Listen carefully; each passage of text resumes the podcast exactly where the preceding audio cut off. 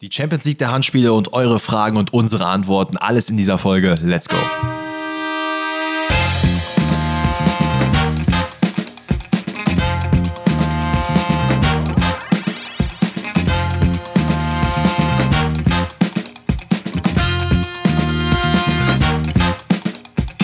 Alle miteinander, herzlich willkommen zu einer neuen Episode Pfosten rettet. Heute an einem wundervollen Donnerstag, an dem es regnet und ich einfach meine Zeit unglaublich sehr genieße. Und Leute, ganz ehrlich, habt ihr es gespürt? Habt ihr es gespürt, das Kribbeln? Champions League Melodie, Union Berlin steht im Real Madrid, Dortmund kriegt auf die Nase von PSG, Bayern, keine Ahnung, ob die gut oder schlecht gespielt haben, aber Leute, Champions League is back. Wir besprechen heute natürlich all die deutschen Spiele, wir haben natürlich auch noch ein paar andere Spiele im Petto, wo wir ein bisschen drüber quatschen wollen. Nicht alles in Fülle, weil das wird ein bisschen zu viel. Aber was natürlich auch nicht fehlen darf, Leute, Donnerstag, QA, hier und da und die eine Frage kommt noch rein. Aber das Allerwichtigste, und damit fangen wir zuerst an, denn Mr. Urlaub himself is back. Zwar nicht in meinem Wohnzimmer, aber in seinem und dementsprechend schieße ich den Ball rüber und frage, was geht? Was geht, was geht? Ich bin wieder da. Ich war jetzt äh, fünf Tage weg an der Nordsee, der schönen guten alten Nordsee. Da bin ich nämlich auch als Kind immer hingefahren und ich muss sagen, ich habe es einfach unfassbar genossen. Ich werde jetzt hier nicht wie Danny mit seinem äh, Soul-Tagebuch hier gefühlt zehn Podcast-Minuten führen, aber erfüllen. Okay, sorry. Das, das werde ich nicht machen, aber ähm, es war sehr, sehr nice und ich muss sagen, ich bin eben wieder angekommen, wirklich vor einer halben Stunde die Tür rein oder so. Und das erste, was ich wirklich gesehen habe, als ich in Köln ankomme, war einfach so eine unfassbar lange Schlange um so eine Treppe, die nach unten geht, wo sich jeder gedrängt hat und versucht hat, irgendwie vorbeizukommen. Und ich dachte mir so, man, jetzt bist du wirklich wieder in Köln zurück angekommen, weil das war wirklich im Norden einfach komplett anders. Es ist so entspannt da, es war so extrem leer, weil natürlich auch jetzt nicht mehr so die, die krasse Urlaubssaison ist. Das heißt, es war schon ein bisschen kälter, so um die 20 Grad, aber wir sind da mit dem Fahrrad die Küste rauf und runter gefahren. Ich glaube, am einen Tag waren wir wie sieben Stunden unterwegs mit dem Fahrrad. Also es war unfassbar Krass. geil. Ähm, ja, und hab bisschen entspannt und trotzdem natürlich auch die Champions League verfolgt und ich bin back. Ich äh, hab Bock auf jeden Fall. Aber natürlich wollen wir auch äh, nicht dich auslassen. Wie geht's denn dir so? Alles gut? Ey, mir, mir geht's herrlich. Ich kann mich gar nicht beschweren. Ich muss sagen, es ist immer sehr, sehr schön, wenn ich merke, draußen regnet und ich bin abends zu Hause und hab, na, abseits vom Podcast, jetzt nicht mehr viel anderes zu tun, das ist einfach mein Highlight, weil ich ganz genau weiß, oh, ich werde wie ein Baby schlafen, wenn es gleich wieder anfängt zu regnen und zu gewittern. Aber eine Sache, die ich dich mal fragen wollte, das wollte ich eigentlich schon am Montag fragen, hatte aber irgendwie nicht mehr dran gedacht. Ähm, ich bin, glaube ich, am Wochenende irgendwo draußen unterwegs gewesen, wo es relativ windig war und äh, mich nichts schützen konnte. Und mir ist eine Polle ins Auge geflogen. Gehe ich mal stark davon aus. Vielleicht auch zwei oder drei mehr. Und ich dachte mir nur so, okay, Dennis, du bist kein Allergiker, aber das haut ja ekelhaft rein und das nervt ja geisteskrank. Und im gleichen Moment dachte ich mir so, Alter, das muss doch der Tod für jeden sein, der allergisch ist. Also wenn dir eine Polle ins Auge fliegt, dann kippst du einfach direkt um, oder wie ist das? Ja, wahrscheinlich, denke denk ich auch. Also bei, bei mir war das, äh, ist mir das noch nie passiert, so richtig direkt ins Auge. Eher so in den Mund-Nasen-Bereich also, ne? Aber ganz ehrlich, ich möchte jetzt hier auch nicht Allergie-Talk mit dir führen, weil jetzt ist gerade genau die Zeit, wo ich halt keine Allergie habe. So, lass mich doch mal in Ruhe mit dem Bums. Lass uns viel über Fußball reden.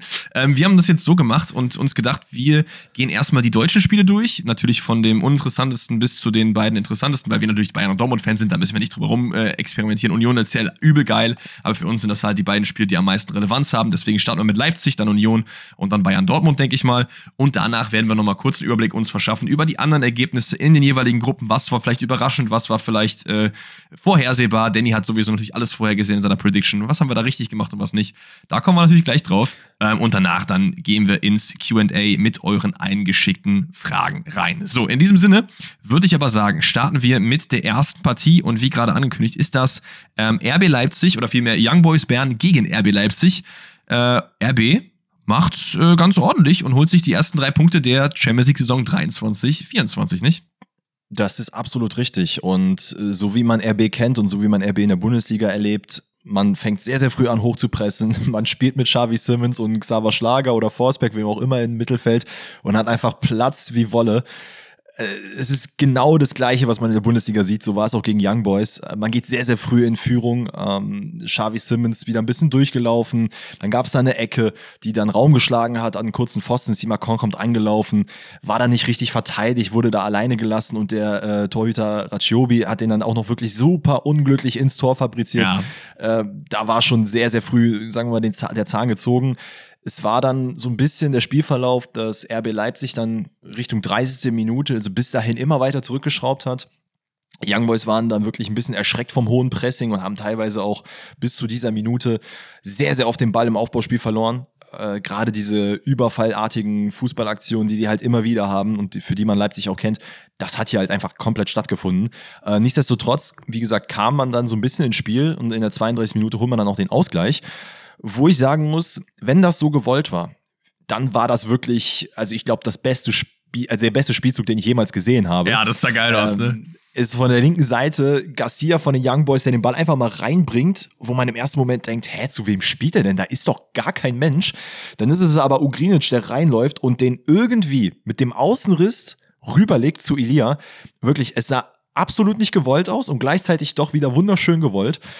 Äh, der bringt den dann irgendwie vor seine Füße und haut ihn dann mit dem Außenriss rein, wo man sich auch wieder die Frage stellt, weiß ich jetzt nicht, ob das so gewollt war. Also es sah sehr geil aus, das Tor war hammergeil.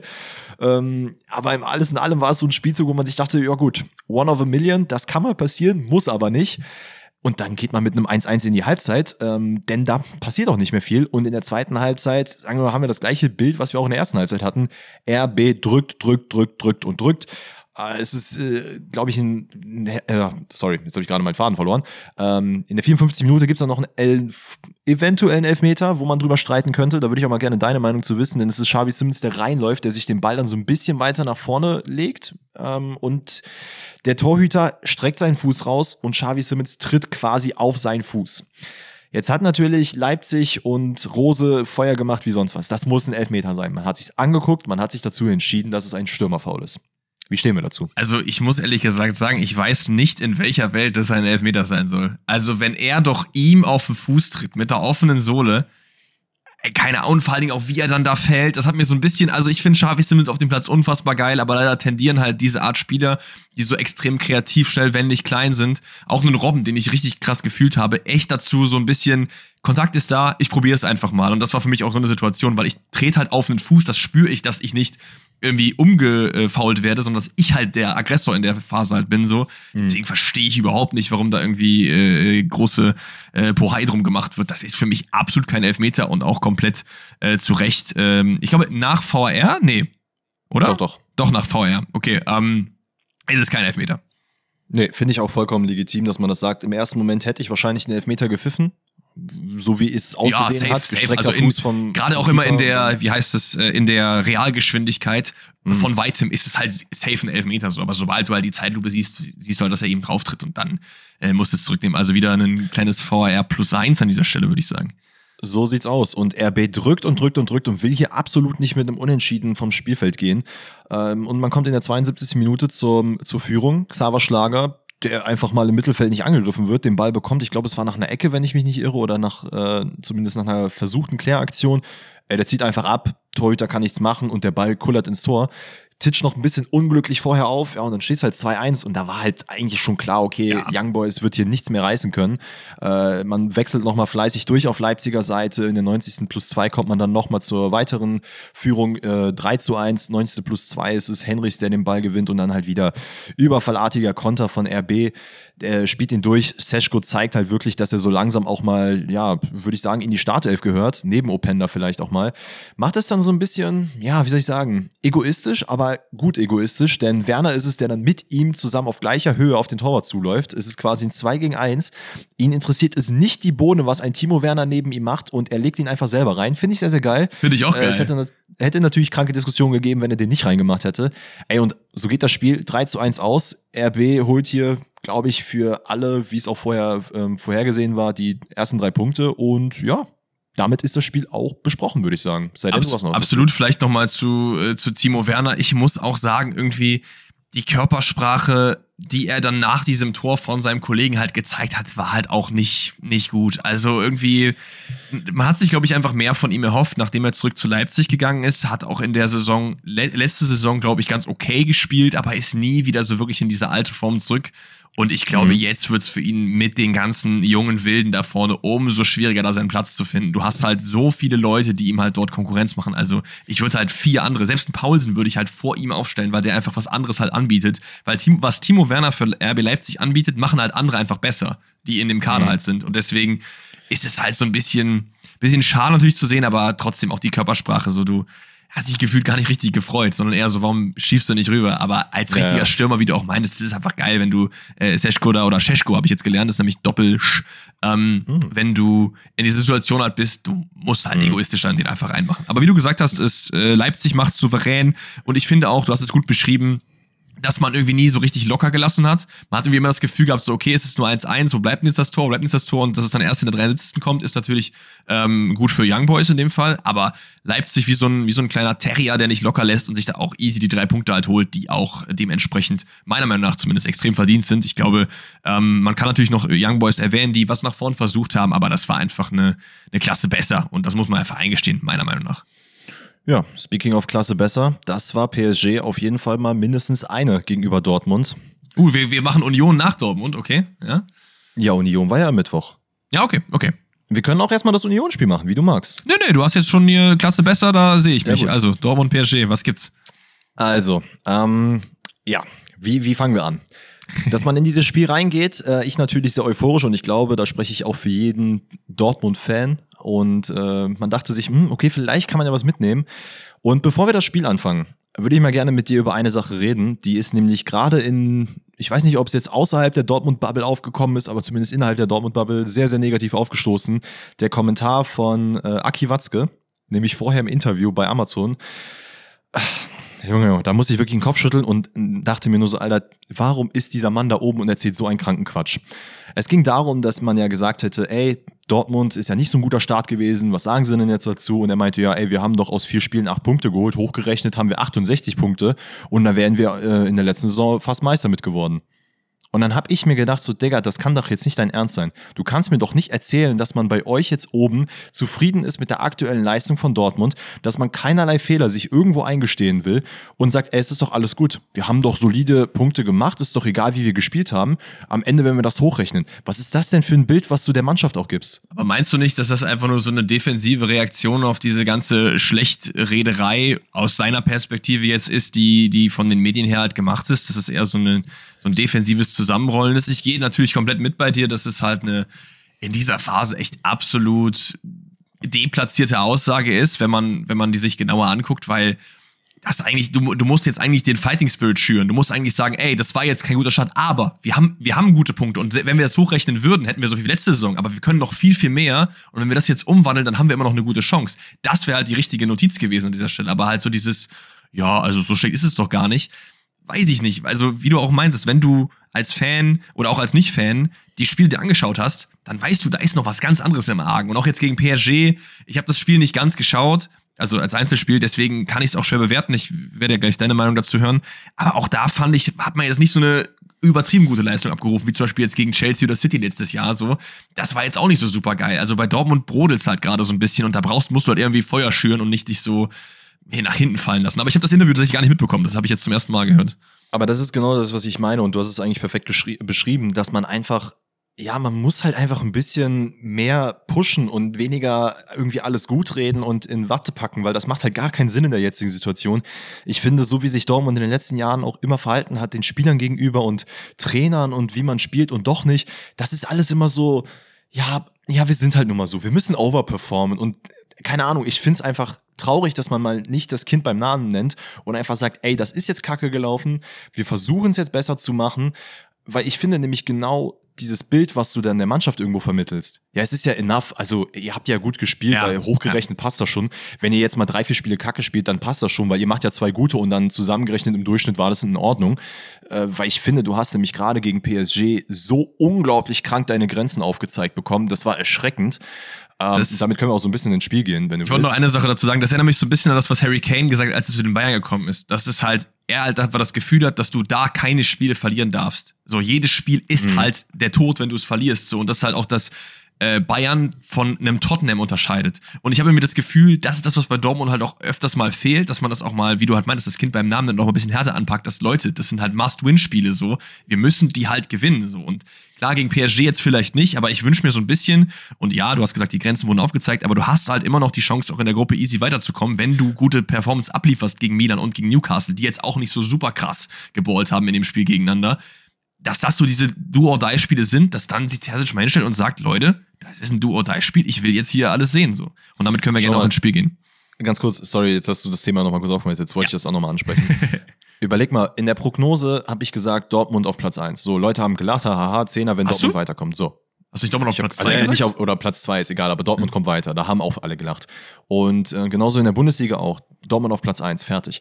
Und ich verstehe einfach nicht, was oder wovor man sich scheut, das auch einfach mal klar auszusprechen, was dann genau die Ziele sind. Immer dieses, ja, Bayern muss sehr, sehr kacke sein und Dortmund muss sehr, sehr gut sein, dann werden wir eventuell, ne, ihr wisst schon was. Junge, sag doch einfach, du willst Meister werden, sag, du willst durch die Gruppe kommen und nicht so, ja, mit einem 1-1 oder einem 0-0 wären wir zufrieden. Ja, natürlich bist du zufrieden damit, aber sag doch, ey, wir wollen alles geben, wir wollen hier dieses Spiel gewinnen und I don't care. Und wenn du danach auf die Nase bekommst, ja gut, dann hast du halt einen Tag Lache und fertig Ich, ist. ich finde, es ist halt eine schwierige Balance, weil du darfst dir auch nicht vergessen, dass das andere Extrem halt auch schaden kann. Also wenn ich halt die Ziele viel zu hoch ansetze und deswegen setzen ja viele Clubs auch gerade zum Saisonstart die Ziele eher was niedriger, da baust du natürlich auch einen gewissen Druck auf, der auch gerade auf bestimmte Spielertypen nicht gut wirken kann. Und bei Dortmund sehe ich auf jeden Fall auch den einen oder anderen, dem das halt nicht gut tun kann. Aber ich finde halt in die Situation, wo du gerade bist, wo du so kurz davor warst, Meister zu werden, das war nicht, äh, dass, dass jetzt äh, Dortmund so krank overperformt letzte Saison und Bayern so krank schlecht war. Das fand ich nämlich nicht. Bayern war nicht, nicht so gut teilweise, aber Dortmund war auch jetzt nicht so äh, übertrieben gut. Weißt du, wie ich meine? Also, das Ja, ja. ist jetzt nicht so weit weg, Meister zu werden. So. Und das, wie du meintest, das fehlt halt manchmal so ein bisschen. Naja, ey, haken wir es ab, gehen wir ins Spiel rein. Ja. Ähm, Dortmund startet mit einer Fünferkette. Terzic wurde oft dafür kritisiert, dass er taktisch nichts umstellt. Das hat er jetzt in diesem Spiel gemacht. Hat gebracht. richtigen Stürmer. Hat leider, ja, wobei, das würde ich nicht mal so zu 100% sehen. Ähm, man hat quasi mit einer Fünferkette gearbeitet äh, im Verteidigen. Und ich finde grundsätzlich schon, also PSG muss man ehrlich sagen, ich habe am Anfang habe ich gesagt, ja, okay, vielleicht wieder eine verbotschte Saison, aber die Transfers, die man jetzt scheinbar im Sommer getätigt hat, haben gefruchtet. Es ist unglaublich erschreckend zu sehen, wie Dembele und Mbappé zusammenspielen, gerade auf der linken und auf der rechten Seite. Also, ich habe ehrlicherweise jetzt vor PSG mehr Angst als vor der äh, Neymar-Messi-Zeit. Das war nämlich irgendwie weniger gefährlich. Und man, man sieht es in den Statistiken. ne? Ich meine, ich muss euch jetzt nicht die genauen Zahlen nennen, aber PSG hat gedrückt und gedrückt und Dortmund hat in meinen Augen gut verteidigt. Ja. So. Das war's dann aber auch. Nach vorne Ja. ging gar nichts. Ich fand schön zu sehen, dass Schlotterbeck zumindest so ein bisschen wieder Minute für Minute in seine Form gekommen ist. Das, was ich am Montag noch kritisiert habe, das hat jetzt stattgefunden. Das fand ich sehr schön zu sehen. Was allerdings sehr erschreckend war, und das gerade in der ersten Halbzeit, war, dass der Rückraum teilweise wirklich so oft frei war. Hakimi und Mbappé und wer nicht alles da noch im Rückraum stand, hatten teilweise so viel Möglichkeiten, einfach mal draufzuziehen. Aber was man auch wiederum sagen muss, und das hat Sammer auch in der Halbzeit gesagt, ist, PSG hat halt sehr gut gespielt und hat das Spiel auch dominiert, auch im Ballbesitz und sonst was, aber es gab halt keine zwingenden Chancen nach vorne. Es gab hier und da mal ein bisschen gefährlichere und da habe ich auch ein bisschen Kacke in der Hose gehabt, wenn ich das gesehen habe. Aber alles in allem war da jetzt nicht so, wo man gesagt hätte, oh, Gott sei Dank war Kobel da, Gott sei Dank war der Pfosten da und so weiter und so fort. So, das erstmal dazu. Was mich krank genervt hat, und das hat mich das ganze Spiel über genervt, ist einfach, dass ich nicht verstehen kann. Das sind zwei Dinge. Einmal, wieso man, ich will gar keine Namen benennen. Man kann sich wahrscheinlich denken, um wen es geht. Kannst ruhig Namen nehmen. sagen. Nee, nee, ich, ich, ich ich will es ich will, ich will's nicht belassen, weil dann muss ich, äh, ich will es dabei belassen, weil sonst muss ich jeden Spieler hier wahrscheinlich aufzählen. Aber, dass man den Ball hat und einfach immer wieder ein, zwei Kontakte zu viel hat, eine Sekunde den Ball zu lange halten. Ob es an der fehlenden Bewegung der Mitspieler liegt oder aber einfach am, äh, weiß ich nicht, egoistischen Sp- Spielstil in dem Moment. Aber es kann halt nicht sein. Jeder zweite Ball war verloren. Man hatte, glaube ich, eine Passgenauigkeit von unter 70 Prozent, was richtig kacke ist. PSG im Gegenteil dazu über 90 Prozent. Wirklich jeder Ball, den Dortmund irgendwo mal bekommen, äh, jeden Ball, den man irgendwo bekommen hat, hat man sofort vertändelt. Jedes Offensivspiel, es war so, oh, kacke, wir haben den Ball, wir, müssen jetzt nach vorne spielen. Das hat absolut nicht funktioniert. Ja. Es gab halt ein, zwei Situationen vorne, aber es, egal wie stark der Gegner ist, du kannst die Bälle nicht so leicht hergeben, weil, und da kommen wir gleich bei Union Real drauf zu sprechen, da sind meiner Meinung nach noch mal ein paar Klassen Unterschied mehr. Und man hat sich überhaupt nicht versteckt und gesagt, da machen wir halt mal Kombinationsspielen gegen Real Madrid, who cares? Ja, das stimmt. Das ist so ein bisschen das Stichwort, dieses Verstecken. Ich habe so ein bisschen das Gefühl, ja, man geht mit einer Fünferkette rein, dafür hast du mehr defensive Stabilität geschaffen, aber es war auch so ein bisschen so dieses, es war zu zaghaft, man hat sich nicht genug getraut, so ein bisschen. Also wahrscheinlich wurde auch deswegen der Ball zu lange gehalten, nicht wegen irgendwie Egoismus, sondern eher wegen irgendwie Sicherheit, weil man halt dachte, oh, dann kommt der Gegenschlag mit Mbappé, der ist voll schnell und so. Aber wenn du das halt machst, dann lädst du halt genau diese Sachen ein. Du ziehst halt nie dein eigenes Spiel auf so und du kannst halt so toll nach hinten verteidigen, wie du möchtest, wenn nach vorne halt gar nichts kommt. Und da, da hätte ich mir dann schon einen Stürmer gewünscht, weil wenn ich finde, das passt halt einfach besser, wenn du einen äh, langen Lachs vorn drin hast zu diesem defensiveren Spielstil. Weißt mhm. du, wie ich meine? Ich finde halt dieser. Ja, einfach mal ein Bein nach vorne pöllen, so wie genau. bei Mainz mit und das, Ajork und fertig. Genau, und das kannst du halt einfach nicht machen, wenn vorne Daniel Mahlen steht. Das geht halt einfach nicht so. Und deswegen, wenn du auf Fünferkette gehst, wenn du auf Defensive gehst, wenn du sagst, ey, wir wollen hier lange die Null halten, vielleicht irgendwie ein, zwei Chancen nach vorne machen, dann muss da vorne von Anfang an Füllkrug stehen oder Aller. Das ist, ja. das, das finde ich halt war, finde ich einen Fehler in diesem Spiel, wirklich, ehrlich gesagt. Ey, ich, mu ich muss halt sagen, wenn man vorne wirklich mal die Bälle gehalten hätte und versucht hätte, das Kombinationsspiel, was halt ja ein, zwei Mal geklappt hat, wirklich öfter auszuspielen und halt sich, wie du sagst, nicht versteckt und versucht auf Sicherheit zu gehen, weil ich finde, das ist sogar das Gegenteil, was du gemacht hast. Und jetzt kann ich mal einen Namen nennen. Wolfer teilweise und auch Riasson auf beiden äh, Verteidigerpositionen, links und rechts, hatten den Ball, hatten nicht viele Anspielmöglichkeiten und sehen, dass dann drei Spieler auf sie zukommen. Warum gehst du dann nochmal ins Dribbling? Spiel den sicheren Pass von mir aus über den Keeper oder pöll den Ball weg, wenn es sein muss, aber versuch doch nicht, gegen drei Leute da durchzudribbeln. Also nichts gegen Marius Wolf. Ich mag den Typen wirklich gerne. Aber ich weiß nicht, in wie vielen Fällen er an Mbappé vorbeikommt, wenn es ums Dribbling geht. Ja, ja, fair. Man muss natürlich aber auch dazu sagen, dass PSG und äh, dieser Sieg geht schon doch deutlich klar. Also worauf ich jetzt hinaus will, ist dieses, dieses im Nachhinein rumgeweine. Weißt du, Thomas Tuchel steht bei den Bayern, auch Uli Hoeneß, Kalle Rummenigge stehen alle auch dafür. Aber ich habe das Gefühl in den letzten Jahren bei Dortmund auch immer mehr, der Schiri und der war ja so arrogant und der Handelfmeter und so. Digga, das ist nicht der Grund, warum du schlecht spielst. So, das sind halt Sachen, nee. die dazu halt passieren können. Und darüber kannst du dich auch aufregen, wenn es wirklich close war. Aber es war halt nicht close. Und das finde ich halt auch immer so ein bisschen, was wieder zu dem Thema, was wir vorm Spiel besprochen haben, kommt Du versteckst dich halt hinter Sachen. Die Bayern sind stark, deswegen werden wir nicht Meister. Der mhm. Schiri, mhm. der Elfmeter, die Handregel so. Versteck dich nicht, sprich die Sachen doch klar an. Das hat nicht funktioniert, das muss besser werden. Fertig ist der Lachs. Es ist doch okay, sich was einzugestehen. Das verstehe ich halt bei Dortmund nicht. Ich, ich finde halt, das machen einzelne Personen schon und Terzic ist eigentlich auch ja, einer der Nein, nein, ich, ich wollte jetzt auch nicht hier ähm, nein, nein, kollektiv nein, weiß, die Leute bestrafen, aber ich finde, es gibt halt einzelne Individuen, die das einfach machen so. Ja, komplett, bin ich beide, bin ich beide. Das ist auch so. Ähm, man muss sagen, der Schiri war, finde ich, eine absolute Katastrophe. Also fernab vom Elfmeter. Ich fand, die Entscheidungen waren so Müll, die er teilweise getroffen hat. Also da waren Foulspiele auf beiden Seiten, die nicht geahndet wurden, was ich nicht verstanden habe. Ähm, Linienrichter mhm. in der Nähe. Also es war wirklich keine gute Leistung vom Schiedsrichter. Wie dem auch sei, kommen wir zu der eigentlichen Szene. Elfmeter, 47. Minute. Es ist ein Ball, ich, äh, ich glaube von Mbappé, der einfach mal irgendwie in die Mitte ziehen will am Elferpunkt und da ist es Süle, der den Ball abgrätschen will und sein Arm liegt an seinem Körper. Er wird am Arm getroffen aus gefühlt einem halben Meter und es ist elf Meter.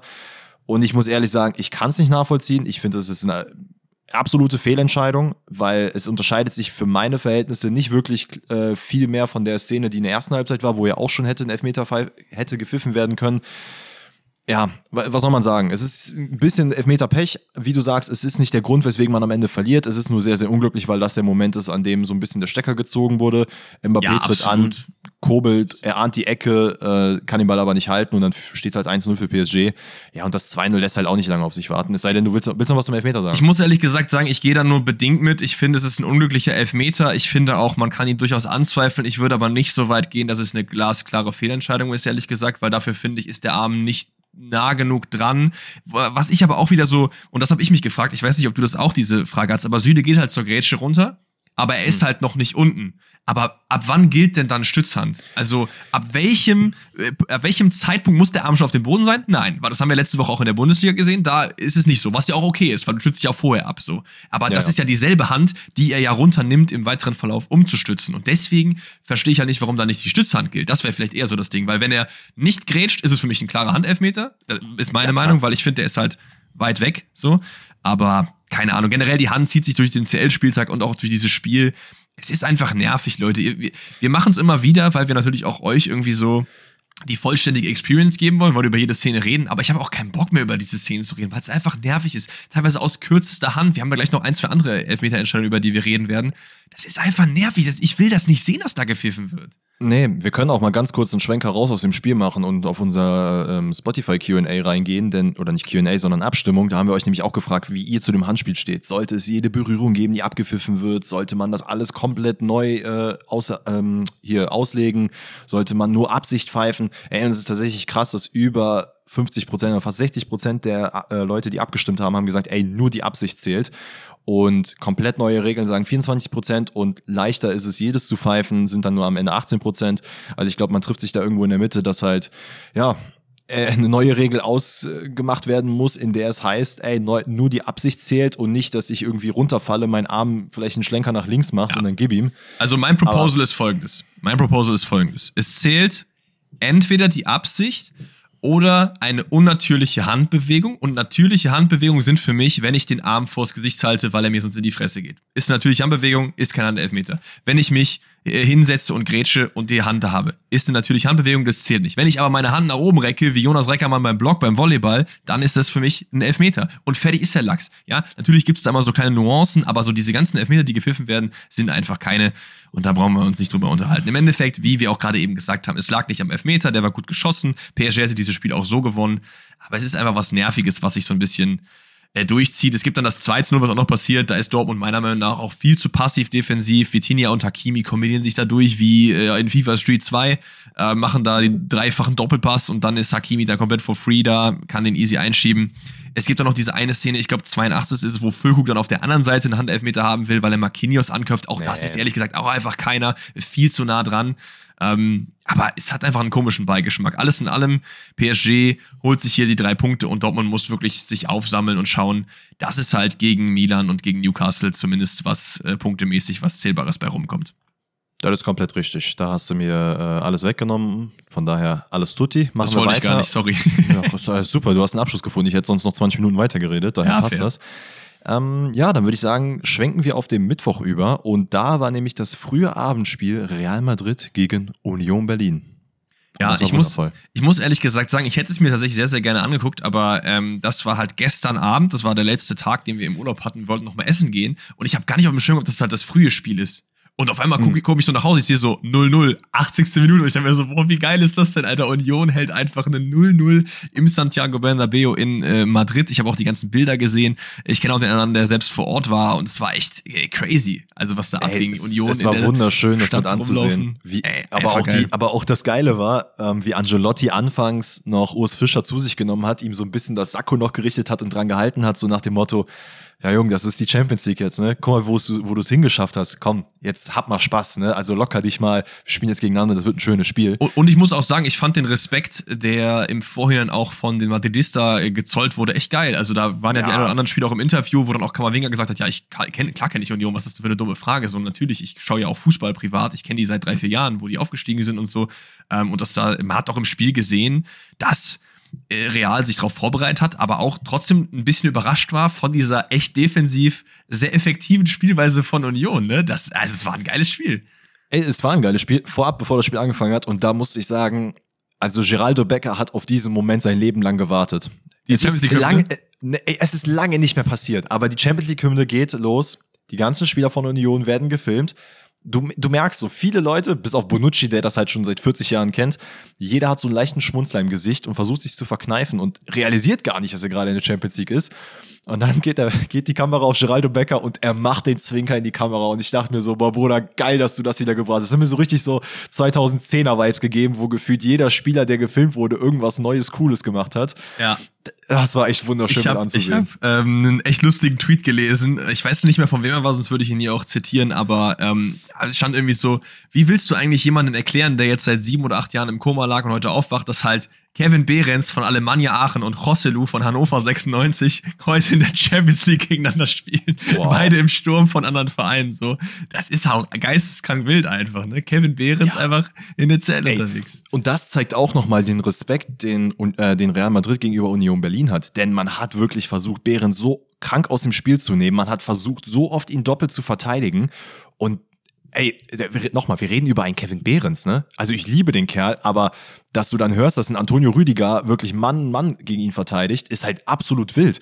Und ich finde es einfach schön zu sehen, dass auch Real in den ersten Minuten keine wirkliche Antwort auf die Unioner Verteidigung hat, die das wirklich unglaublich gut machen und sich überhaupt nicht verstecken. Die sagen, ey, Santiago Bernabeo, was? Was ist das überhaupt? I don't care. Ich weiß nicht, wer Real Madrid ist. Real Sociedad, Real Madrid ist beides das Gleiche ey, wir spielen einfach unseren Fußball. Und das hat Union auch gemacht. Zwar nicht so zu 100% erfolgreich, weil man vorne offensiv jetzt nicht so krank viel reißen konnte. Man hatte ein, zwei Situationen.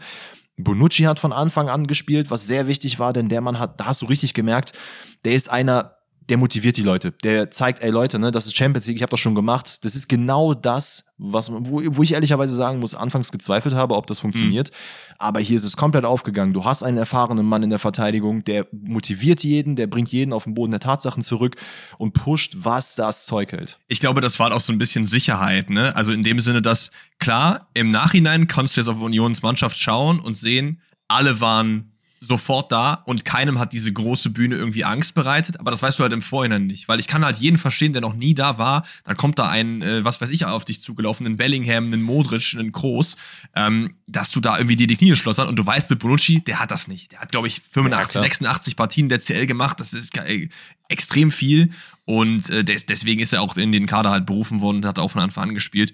Aber wie du halt gesagt hast, Union macht sehr, sehr gut, aber man muss natürlich trotzdem ähm, auch sagen, dass die Möglichkeiten, die Union in diesem Spiel hat, sehr beschränkt sind. Nach vorne ging nicht viel. Ich glaube, man hat irgendwie 25 bis 27 Prozent Ballbesitz, irgendwie sowas in der ersten Hälfte gehabt. Das zeigt ja, wie krass Real auch am Drücken war. Und auch wenn lange die Null steht, im Endeffekt ist es schon okay, dass Real Madrid hier dieses Spiel gewinnt mit dem späten Tor von Jude Bellingham. Da, die Art und Weise des Tores hat mich trotzdem ein bisschen aufgeregt, weil ich finde, man hat es sehr, sehr gut gemacht. Man hat viel ähm, abgewehrt. Natürlich aber auch, ich glaube, zweimal der Pfosten dabei und man hätte auch durchaus vorher ein, ein Tor kassieren können. Aber die Art und Weise, wie dann dieses Tor fällt, mit diesem dummen Flipper und dann irgendwie landet der Ball dann bei Bellingham. Ich weiß, das hat mir irgendwie, war ein bisschen unsatisfying. Ich weiß nicht, wie war es bei dir? Ja, komplett. Also ich habe wirklich gehofft, dass Union dann 0-0 rausholt. Man muss aber auch ehrlicherweise sagen, wenn man das Spiel gesehen hat, hat man gemerkt, dass in der zweiten Hälfte Real alles nach vorne geworfen hat. Also dieses strukturierte Verteidigen und wir versuchen ab und zu mal Nadelstiche zu setzen nach vorne. Das hat in der zweiten Halbzeit aus Union sich gar nicht mehr stattgefunden. Es ging alles nur ums Verteidigen und Real hat sich wirklich Union so ein bisschen zurechtlegen wollen. Und man hat, also man hat richtig gemerkt, okay, da ist der Klassenunterschied.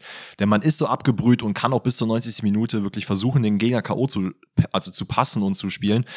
Ja, und dann in der 90. plus 4, wo man auch sagen muss, da war einfach Toni Kroos Masterclass. Es haben mir so ein bisschen diese Liverpool gegen, ähm, gegen Barcelona-Vibes gegeben, wo man einfach darauf lungert, dass der Gegner noch nicht strukturiert ist bei einer Ecke, denn das war in dem Fall auch nicht Union. Also Renault hat noch irgendwem noch was gesagt und in dem Moment war die Ecke schon längst gespielt.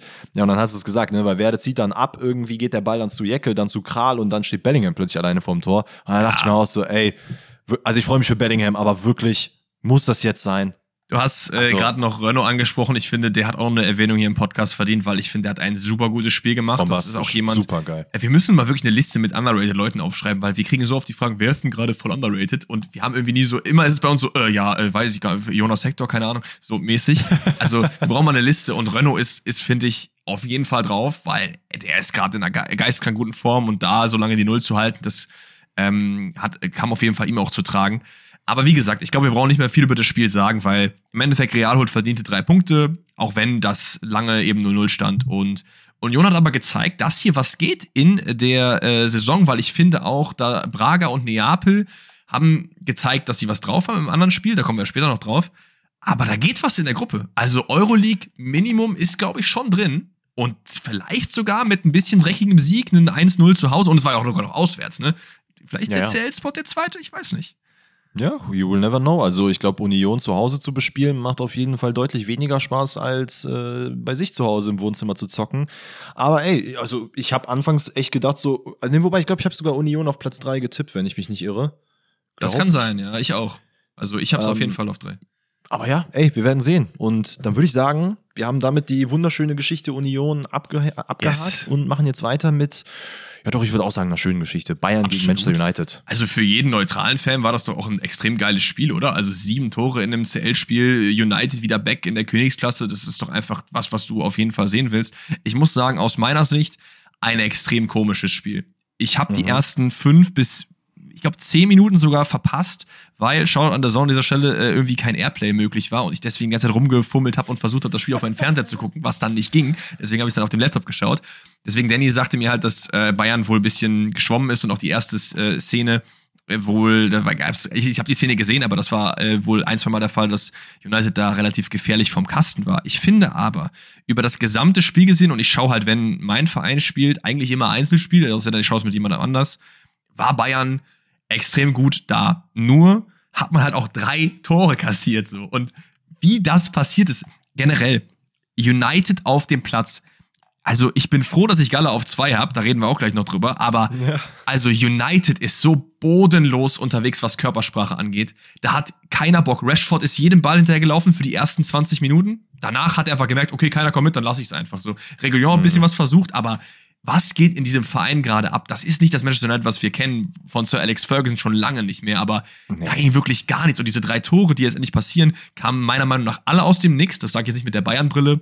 Ich will nicht sagen, weil das war unverdient oder so, aber ich, ich, finde halt, das waren halt so, Casemiro fällt um und Grätschen noch irgendwie so rein und was weiß ich. Das waren jetzt nicht irgendwie großartig rausgespielte, kombinierte Tore so, aber bei United ging wirklich gar nichts. Teilweise extreme Lücken auch in der Defensive. So, ich weiß nicht, wie du es gesehen hast, aber das hat mich irgendwie ein bisschen jetzt nicht traurig gemacht. Ich war natürlich auch für Bayern, aber irgendwie war es komisch. Das war, es war einfach ein komisches Spiel.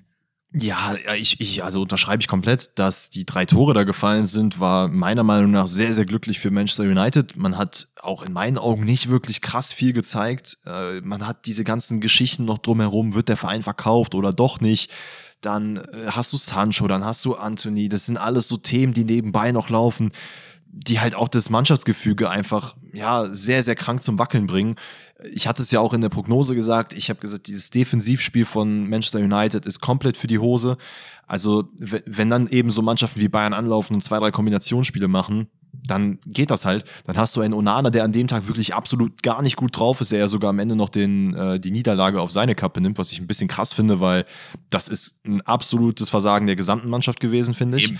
Das Ergebnis, das Ergebnis zeigt absolut nicht das, was das Spiel eigentlich äh, ausgezeichnet hat.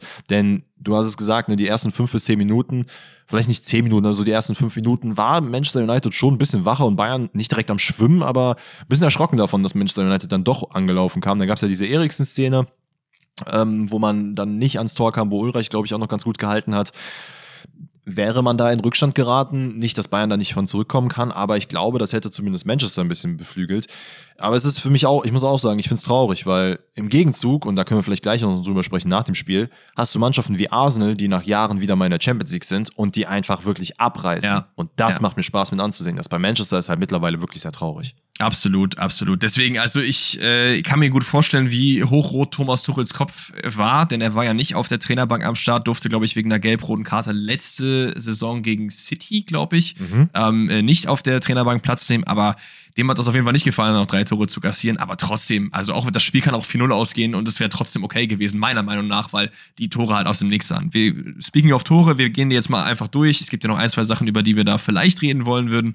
Wie gesagt, Bayern kommt erstmal nicht so gut rein, hat diese eine Szene, die Danny gerade angesprochen hat, aber in der 28. Minute fällt dann das 1-0. Das ist ein guter Angriff über Leroy Sané. Harry Kane legt dann geistesgegenwärtig ab. Muss über den Abschluss, glaube ich, nicht reden. Der ist okay zu zentral, aber Onana lenkt ihn dann irgendwie ins eigene Tor, hat da irgendwie einen Knick in der Optik, was weiß ich, dachte irgendwie, der äh, geht irgendwie zentral, hat irgendwie die Hände nicht richtig hochbekommen, ich weiß es nicht. Natürlich nimmt er dann im Endeffekt die Niederlage auf sich, aber auch, wie Danny gerade gesagt hat, fühle ich nicht, das ist nicht alleine seine Schuld. Bayern bleibt dann dran, vier Minuten später ist dann Musiala, der sich irgendwie super über außen durchsetzt und das ist einfach so dieser, dieser unbedingte Willen. Weil normalerweise verlierst du da den Ball gegen drei, aber irgendwie bleibt er dann trotzdem am Ball und spielt dann noch in den Rückraum, wo dann, äh, ich glaube, Gnabry im Rückraum lauert und das 2 zu 0 macht. Und dann dachte ich mir so, oh United, dass das mal nicht ein mhm. ganz, ganz böses Spiel wird, weil wir kennen das, wenn die Bayern mal ins Rollen kommen, in diesen, gerade in der Gruppenphase in diesen Spielen, da, da geht's, geht's oft heiß her. Boah, ich, ich, wenn ich mir so überlege, ne, erinnerst du dich noch an das Spiel, was man gegen Barcelona gespielt hat? Ja, Wie viel ist das ausgegangen? 8-1 oder so? 8-1, ja, ja. Das war was, Alter. Ja, aber da, das ist halt wirklich Oder hier, ähm, äh, 6-2 gegen Tottenham war das doch auch? Wo Gnabry da viermal getroffen hat oder so. Ja, das war ja, auch genau, in der genau, Gruppe. Genau. Das war ja auch geisteskrank. Also, also das sind einfach so, so, so Flow-Spiele und da muss man Angst haben gegen Bayern. Und witzigerweise, ich hatte genau den gleichen Gedanken, gerade nachdem Musiala einfach die komplette Manchester-Verteidigung da hops genommen hat. Da dachte ich mir auch, oh Junge, Junge, Junge, ne? Also das kann jetzt hier sehr böse enden und vielleicht sehen wir den Haag jetzt demnächst nicht mehr auf der Trainerbank, wenn jetzt hier Bayern komplett abschießt. Ja, absolut. Ähm, vielleicht noch generell zum Spiel. Ich muss sagen, die Innenverteidigung bei Bayern hat mir extrem gut gefallen. Also Upamecano ist gerade auf geisteskrank guter Form, kommt immer besser rein. Auch, auch Kim auf der anderen Seite. Bei ihm merkt man auch so ein bisschen, manchmal ist so ein Pass nicht gut genug getimed, aber er kommt halt immer mehr rein. Und was du halt mit ihm halt hast, ist, finde ich, dieser unbedingte Willen, den Ball zu verteidigen. Also der rennt einfach immer durch. Der hört nicht mhm. auf, der zieht nicht zurück. Das ist halt sehr, sehr geil. Das hat den Beinen auch gefehlt. Und deswegen hast du es halt gerade so, dass der Licht halt nicht spielt, weil. Was sehr ja, schade ist. Was, was sehr schade ist, auf jeden Fall. Aber wie willst du es auch rechtfertigen von Upamecano oder einem Kim, die halt gerade gut in Form sind? Ne? Also du musst halt irgendwie die Balance halt hinbekommen. Aber wir haben es angesprochen, Bayern kassiert Tore aus dem Nix, so auch in der 49. Minute nach der Pause. Es ist Heulund, der irgendwie im Strafraum nicht so richtig angegangen wird. Kim hält dann den Schlappen rein und wie der Fußball dann ist, von seiner Wade wird er dann irgendwie so eklig abgefälscht nach rechts. Ulreich kann nichts machen. Und dann steht es 2 zu 1, aber Bayern schlägt zurück. Vier Minuten später gibt's Handelfmeter. Wir sind wieder bei der Hand. Christian Eriksen äh, nach einer wilden Kimmich-Ecken-Variante, die anscheinend jetzt bei Bayern so gang und gäbe ist, wo man irgendwie ganz hoch auf den zweiten Pfosten flankt, wo dann jemand wieder reinköpft. Mhm. Weiß ich auch nicht so wirklich, was ich davon halten soll. Ehrlich gesagt, eher nichts. Aber in dem Fall äh, ist es von Erfolg gekrönt, denn ich glaube, Upamecano ist es dort, der dann ähm, hier äh, Eriksen anköpft. Auch da ich weiß nicht, das ist für mich eigentlich auch kein Handelfmeter. Wir werden es jetzt nicht nochmal neu aufmachen, aber er wird gepfiffen, er wird gegeben und Harry Kane tritt dann an und macht den sehr sicher rein. Ja, ich hätte, ich hätte ihn ehrlicherweise auch nicht gegeben. Ich finde einfach, diese Entfernung ist halt, es ist viel zu nah dran, als dass du da jetzt irgendwie mal eine Reaktion zeigen kannst und deinen Arm mal wegziehen kannst, weil es ist ja auch keine unnatürliche Handbewegung von Eriksen. Also er ist ja auch gerade irgendwie selber in der Luft, weiß nicht so richtig, wo er die Arme halten soll. Boah, ja. weiß ich nicht hätte mich nicht gewundert, wenn es jetzt keinen Elfmeter gegeben hätte, dass man ihn gepfiffen hat. Da dachte ich mir auch wiederum, weil das wurde auch immer in den Kommentaren gesagt, ja, die, äh, die sind ja in der Champions League alle ein bisschen härter. Da ich mir gesagt, was ist das denn für ein Quatsch? Normalerweise müsste doch überall die Handspielregel gleich ausgelegt sein und nicht der erstmal härter, der erstmal weniger hart. Ja, das, das verstehe ich auch nicht. Und danach passiert so ein bisschen dass, ich weiß gar nicht, ob es das Dortmund-Syndrom ist, weil es ist irgendwie nicht, dass man das Spiel nicht killen kann oder will, sondern also du, jeder Angriff, der nach vorne vorgetragen wurde, wurde einfach abgebrochen. Also du warst in einer guten Position, hast dich einfach umgedreht und wieder zurückgespielt. Ich weiß nicht, ob das irgendwie die Marschroute von, von Löw und äh, äh Tuchel war. Ey, wenn ich Löw sage, muss ich irgendwie grinsen. Ich weiß auch nicht. Ich finde das irgendwie lustig. Also ich mir vorstelle, dass der Yogi Löw auf der Bank ist, weil es ja Zolt Löw, der Co-Trainer. Ach ja, ich, ich ja. wollte gerade sagen, hey, warte mal, habe ich irgendwas verpasst? Nee, nee, nee, alles gut. Ähm, aber entscheidend war da wirklich die Marschroute, dass man dann äh, das irgendwie ausklingen lässt. Und das ist halt fast noch dir, hatte ich nochmal in den Arsch gebissen, so, ne? Weil 88. Casemiro irgendwie tankt er sich dadurch alle durch, fällt dann um, ist im Sitzen aber am gedankenschnellsten und im Fallen kickt er den an Ulreich vorbei. Dann steht es 3-2. Auf der anderen Seite antworten dann wieder die Bayern mit Marticell. Der ist seit fünf Minuten drauf, kriegt einen schönen Chipball von Kimmich. Tausendmal gesehen und trotzdem ist wie, wie ein Robben. Du kannst irgendwie nicht verteidigen. Dieser mhm. Chipball ist einfach so geil.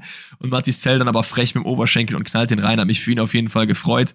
Und äh, selbst Thomas Tuchel hat es im Interview nachher gesagt, dass er sich jetzt auch mal die Startelf verdient hat. Ich hoffe halt, dass irgendwie mal in so einem Spiel gegen, weiß ich nicht, jemand, der gar nicht gut in Form ist, dass er mal davon Anfang an rein darf. Die spielen jetzt am Wochenende gegen Bochum. Ja, komm. Also. Ich weiß, Bochum, Bochum immer schwierig, weil die können auch mal einfach ein 5-0 gegen Bayern raushauen, wenn es sein muss. Ja. Aber lass doch ein Matistel endlich mal spielen. Bitte. Das stimmt. Oder von mir aus wechseln mal in der 60. ein oder so, nicht immer in der 85. Das ist ja auch okay. Ja. Keine Ahnung. Aber es gibt dann noch das 4 zu 3, dann 90 plus 5. Es ist dann einer von Brunos scharf getretenen Freistößen seine Spezialität. Die sind aber auch eklig zu verteidigen. Da hält Casemiro dann wieder die Rübe rein und dann ist das Spiel zu Ende.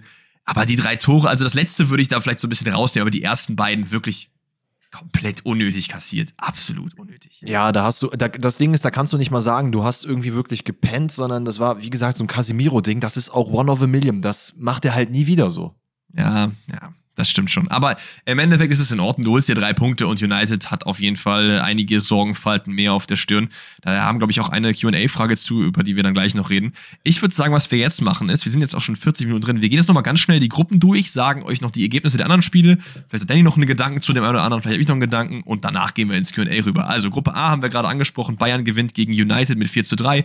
Das andere Spiel hat mir ein bisschen Herzschmerz bedeutet, weil da muss Gala drei Punkte holen für meine Prediction. Ja. Bro, Alter, come on. Und wenn du dir das Spiel anschaust, Gala war auch die bessere Mannschaft, hat bald in der Mitte des Spiels irgendwie komplett gepennt und waren gegen Ende nochmal da, da ist der Stadion explodiert, aber ein 2 zu 2 in Kopenhagen, also Zehner, wenn Danny da jetzt aus dem Stegreif ein Spiel außer Gabra kennt. Nein, natürlich ja. nicht, aber ich finde es halt auch erschreckend zu sehen, dass man dann am Ende 2 zu 2 spielt, weil ich habe nämlich auch den Eindruck gehabt, so, boah, dieses, dieser mittlere Teil, der da gelaufen ist, das hätte man auch nach, komplett nach hinten losgehen können. Und Hättest. wenn du halt so ein Spiel gegen Kopenhagen verlierst, ey. ey, Kopenhagen in allen Ehren, ne? Aber wenn du so ein Spiel gegen Kopenhagen verlierst, ganz ehrlich, dann kannst du halt die Gruppenphase komplett ja. abschreiben. Weil gegen Bayern und Manchester United wird sich Galatasaray, glaube ich, jetzt nicht unbedingt so aufstellen, dass sie sagen, alles klar, da holen wir safe drei Punkte. Guck mal, vor allen Dingen, es ist doch auch voll okay, wo wir eben von realistischer Zielsetzung gesprochen haben, dass man einfach sagt, wir wollen Dritter werden. Aber dann musst du auch dieses Spiel gewinnen. Gala, was ist denn los mit euch? Und vor allem auch zu Hause im Hexenkessel, wie kannst du das nicht gewinnen? Egal, 2-2. Schau dann, schau an Kopenhagen. Ja, die haben es gut gemacht. Die haben es gut gemacht. Gruppe B, ähm, unser ja, nicht so ein kleiner Underdog-Favorite. PSV kriegt äh, auf die Socken 4 zu 0 von äh, FC Arsenal. Man muss sagen, da ist das, was Danny auch äh, angesprochen hat, eine Klasse besser. Ähm, kann man, also was sie da mit denen gemacht haben, das ging einfach nicht fit. Arsenal war viel zu schnell. Die waren um Klassen besser. Es hat so Bock gemacht, die anzusehen. Das Geile ist, man hat so richtig gemerkt, die haben Energie. Die sagen, ey, wir sind jetzt in der Champions League. Der Einzige, der so ein bisschen vielleicht, den man rausnehmen kann, war Kai Havertz, der leider wieder nicht unbedingt gut performt hat. Da waren andere Ja. einfach deutlich besser, was ich sehr schade finde. Ich würde mir wünschen, dass Kai Havertz auf jeden Fall nochmal zünden würde. Aber ey, die blühen richtig auf und PSG kam absolut gar nicht damit klar. Die waren, ich, also man hat sich wahrscheinlich darauf eingestellt, aber es war crazy, wie Arsenal die überrannt hat. Insbesondere, und den muss ich immer vorheben, Toussaint. Also der hat nicht direkt, ähm, den hat man nicht direkt ausgedacht, oder beziehungsweise Arsenal ausgedacht, als er gekommen ist, weil da dachte man sich, hm, ja, okay, Toussaint, man hat eigentlich mit anderen Spielern gerechnet. Aber der Typ ist so wichtig, der hat so Bock auf Arsenal, mit seinen kurz geschorenen Haaren, mit blonden, oh, boah, Junge, ich liebe den Typen, ne? Also der gefällt mir so gut im Arsenal-Trikot. Wenn ich mir kein Ödegard oder äh, Saka-Trikot holen würde, dann würde ich mir safe eins von ihm holen. Absolut. Ähm, also kurze Suggestivfrage an dich. Was geht für Arsenal? Ist maybe sogar Finale, ist der Schädel drin? Weil ich, ich sag ja. Ich, also Finale, Also, why not? Das ist ni- nicht, dass sie es gewinnen werden, sondern dass es drin ist, theoretisch. Weil so wie man auftritt, ich, ich glaube, da geht was. Also die haben auf jeden Fall diesen paar kmh drüber, als sie eigentlich hätten sein sollen. Äh, die fahren auch mit 80 durch die 30er-Zone. Da kannst du auf jeden Fall weit hinausgehen, wenn man so ein bisschen vergleicht, wie die anderen Mannschaften gespielt haben. Absolut. Äh, zweites Spiel in der Gruppe ist Sevilla gegen Lens. Äh, Lens ärgert Sevilla so ein bisschen. Aber äh, mehr habe ich da jetzt auch nicht so aufgeschrieben. In Gruppe C gewinnt dann äh, Real Madrid gegen Union Berlin, haben wir gerade eben schon ausführlich drüber gesprochen. Und das zweite Spiel, muss ich noch mal kurz was zu sagen. Schaut an den Braga Keeper. Ich habe mir jetzt seinen Namen sich nicht aufgeschrieben, aber der war geisteskrank gut unterwegs. Aber SSC Neapel gewinnt das Ganze mit 2 zu 1 und holt sich dort die drei Punkte. Gruppe D. Stolpert Inter, Danny. Du hast äh, Inter, glaube ich, äh, easy auf Gruppenerster geredet in der Prediction. Die spielen nur 1 zu 1 gegen Sociedad. Und ich weiß nicht, ob du die Highlights gesehen hast. Ich, Danny hat, glaube ich, nicht alle Spiele äh, vorbereitet im Vorhinein. Aber Inter Mailand hat nicht gut gespielt. Sociedad hat die ganze Nein. Zeit den Ball gehabt. Jede Chance äh, in den Highlights war nur für Sociedad. Und der erste Schuss aufs Tor in der 88. ist drin. Also extrem bitter, dass äh, da Sociedad nicht drei Punkte holt. Nee, also ich habe mir die Highlights tatsächlich, ich habe mir die alle Highlights angeguckt, aber ich habe mir Ja. nicht zu jedem was aufgeschrieben, deswegen muss ich das ein bisschen aus dem Bauch heraus machen, so wie fast immer. Aber Inter Mailand hat in meinen Augen auch absolut nicht gut gespielt. Das hätte ich mir nämlich jetzt hier auch noch äh, sagen wollen. Das hat mich dann wiederum erschrocken, weil man einfach so gut in der Liga spielt und ich die eigentlich auch so hoch gelobt habe und dann gehst du, also ich will nicht sagen, man geht hier unter, ne? aber wenn San Sebastian hier jetzt drei Punkte holt, dann hätte man sich nicht wundern müssen. Absolut. Äh, Anderes Spiel der Gruppe ist äh, Benfica gegen äh, Salzburg. Man muss sagen, das Spiel so ein bisschen geprägt von dieser ganz, ganz weirden roten Karte. Ich glaube, Silva ist es, der sie bekommt. Da kannst du halt nichts machen. Also es ist quasi ein langer Ball, Keeper ist raus, der dann irgendwie an die Latte geht und dann von dort zurück auf die Hand springt. Aber Er hat die bewusst ein- ausgestreckt. Er hat die bewusst Genau, ausgestreckt, weil es kam nämlich dann. ausgestreckt, ich weiß gar nicht, ja. welcher, ich weiß gar nicht, welcher Spieler dann, äh, also auf jeden Fall von, ähm, von Benfica kam, ach, von Salzburg kam dann jemand und er hat dann einfach nur den Arm noch irgendwie rausgehalten, damit er nicht an den Ball kommt. Wobei ich ehrlicherweise sagen muss, weiß ich nicht, wie klug das ist, das so früh im Spiel zu machen, denn du hast nämlich vorher schon Elfmeter kassiert, den man, glaube ich, ich glaube, der wurde daneben geschossen oder drüber geschossen. Dann hast du diese rote Karte sehr, sehr früh. Das war halt nicht nötig. Dann würde ich persönlich immer lieber das 1-0 mitnehmen, wo man in Rückstand gerät. Ich muss sagen, ich weiß gar nicht, ich weiß gar nicht, wie extra das war, weil ich glaube, er wollte ihn ja eigentlich wegköpfen und hat halt die Hand so ausgeholt, um halt nach oben zu springen und hat dann, dann mit dem Kopf nicht erwischt, weil er eben an die Latte gegangen ist. Also ist super bitter, trotzdem eine klare rote Karte, da brauchen wir nicht drüber reden. Ist halt dann das ganze Spiel irgendwie äh, dadurch entschieden worden, finde ich zumindest. Gruppe E, Lazio gegen Atletico trennen sich mit 1 zu 1, äh, ganz, ganz später Torwartausgleich. Ich weiß nicht, ob du das gesehen Junge, hast. das, war, das war so geil, Alter. Hast du dieses, diesen Post gesehen, dass bei Provedel irgendwie alles mit 94 ist? Der ist irgendwie 94 geboren, 1,94 groß, hat die Nummer 94 und in der 94. Minute das Tor gemacht. Das ist ja geisteskrank. Junge, Match made in heaven, wirklich. Aber das war geil, weil es das erste Torwart-Tor, was ich, glaube ich, live gesehen habe, war. Und das habe ich sehr gefühlt. Geil, geil, geil. Äh, und Feyenoord äh, räumt Celtic ab, äh, muss man auch da nicht drüber reden. Ein bisschen das Spiel entschieden durch zwei rote Karten, einmal glattrot, einmal gelbrot. Aber Feyenoord Ey, hat Danny ganz auch kurz. groß geredet, ja? Da muss ich aber ehrlich sagen, ich habe mir von dem Spiel mehr erhofft und von der Stimmung. Es war gut, aber ich dachte wirklich, da gibt's so Hexenkesselmäßig, das geht richtig ab. Ja, stimmt, du hast natürlich hochgeredet, vielleicht dann eher im äh, Celtic Park, ich weiß es nicht. Sehen wir ja dann ja. im Rückspiel. Gruppe F, die Dortmund-Gruppe, haben wir über Dortmund schon geredet. Newcastle und Milan äh, trennen sich 0 zu 0. Ich weiß nicht, ob das ein gutes Ergebnis für Dortmund ist oder ein schlechtes. Ich tippe eigentlich eher auf ein gutes, weil es eigentlich nicht so gut für Dortmund, wenn zwei wegziehen. Also eher ja. lassen die Punkte liegen. Ich hätte nämlich auch, also das Spiel war schwierig. Ähm, also Newcastle hat halt nur verteidigt, AC Mailand hat gedrückt, gedrückt und gemacht. Aber es war jetzt, keine Ahnung, ich glaube, das Spiel hat so, na, wie soll ich es erklären? AC Mailand war für mich nicht so krank dominierend, dass es da eine Chance nach der anderen gab. Man hat gerade in der Anfangsphase sehr, sehr viele Torchancen gehabt, aber es war irgendwie nur so, okay, der eine greift an, der andere verteidigt, das machen wir 90 Minuten lang, dann passt das schon. Und das ja. war basically das, das Spiel. Und ich, Ziemlich ich muss ehrlicherweise sagen, ich habe Hoffnung, ähm, dass man auch gegen Newcastle und AC Mailand einen Punkt oder vielleicht auch dreimal mitholen kann, weil der PSG-Train, das der ist schon abgefahren. Da gebe ich jetzt die Hoffnung auf, weil ich glaube nicht, ja. dass das zu Hause ja. vielleicht noch was wird. Aber ey, wir werden sehen. Aber es ist generell ein gutes Spiel für Dortmund, da gehe ich auf jeden Fall auch mit. Dann ja. sind wir in äh, Gruppe G, wo wir ja Young Boys RBL schon abgefrühstückt haben. City gewinnt, die Pflichtaufgabe erfüllt, 3 zu 1 gegen ähm, hier Roter Stern Belgrad. Man ist, glaube ich, kurz im Rückstand, aber kommt dann mhm. unter anderem durch den Alvarez-Doppelpack wieder zurück und macht das Ganze. Und die letzte Gruppe H, da schießt Barcelona Antwerpen kaputt mit 5 zu 0. Alter, die hatten keine ja. Chance.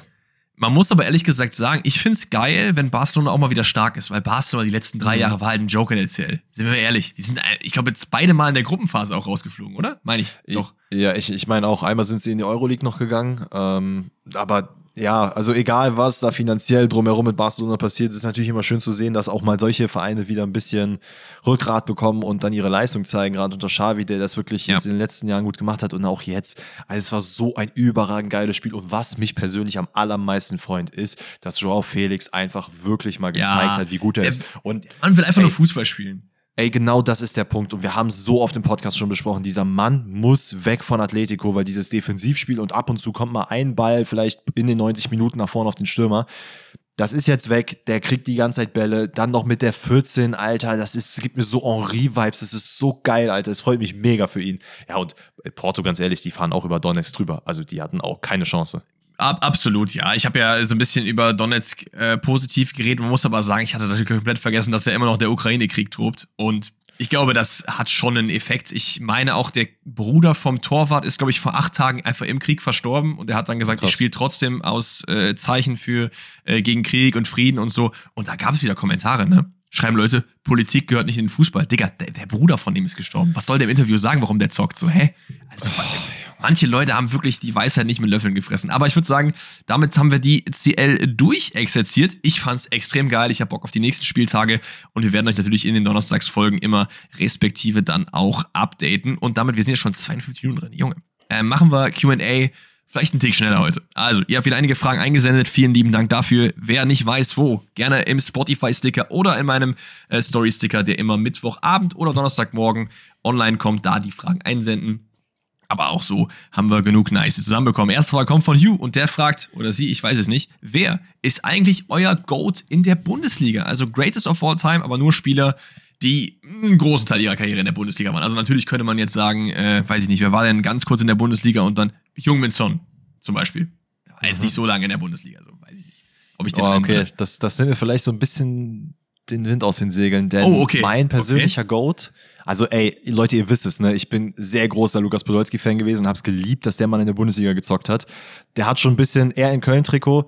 Der Prinz von Kolonia, so, das ist schon Goat-Status. Ne? Also Aber der war noch lange in äh, Deutschland auch, oder? Natürlich, natürlich. Aber ich glaube, wer mich dann doch am Ende noch so ein bisschen mehr verzaubert hat und für den Zeitraum, und ich glaube, das habe ich noch nie im Podcast erwähnt, war ich sogar eine gewisse Zeit Bremen-Fan, war Diego. Diego hat mir oh. so viel Spaß gemacht. Also es war, ich habe ja Ronaldinho und die Brasilien-Zeit habe ich, also ich habe 2002, das war so das erste Spiel, was ich gesehen habe, das WM-Finale und irgendwie, da war ich viel zu jung natürlich, um die Spiele wirklich zu registrieren und das zu checken, was da geht. Aber Diego hat mir so diesen brasilianischen Zauber gegeben, wo ich mir gedacht habe, boah, Alter, wie geil ist dieser Mann in der Bundesliga in diesem Werder-Trikot.